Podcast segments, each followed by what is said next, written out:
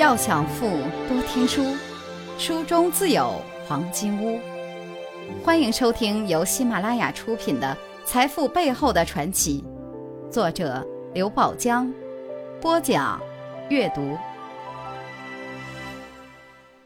第六十六课，他们都曾经教过。第三节，你应该劝我行善，怎么能劝我吝惜钱财？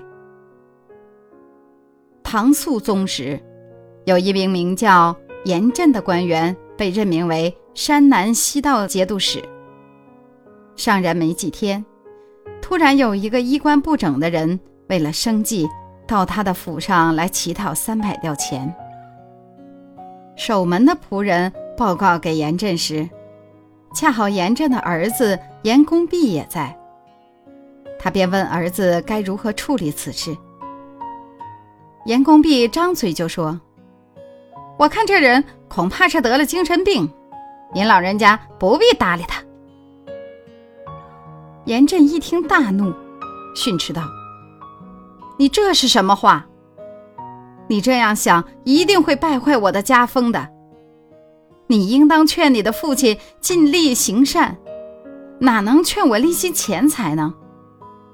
况且来人身份不明。”但仅从他敢向我乞讨这么一大笔钱这一点来看，就足以证明他非同寻常。说完，他马上命令幕僚按照那人所需的钱财付给。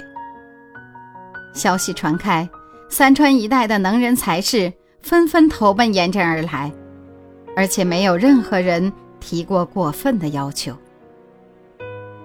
财富箴言：天下的坏事。大多是由于舍不得钱财引起的，天下的好事，又大多是因为舍得钱财而办成的。亲爱的听众朋友，本书已全部播讲完毕，感谢您一直以来的陪伴与互动，谢谢您的收听，请您继续关注和收听主播阅读的其他有声书专辑。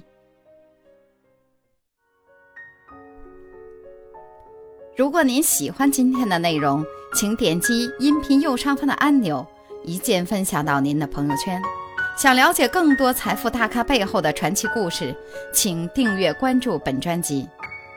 感谢您的收听，欢迎您在评论区留言互动，分享您在财富路上的成功故事。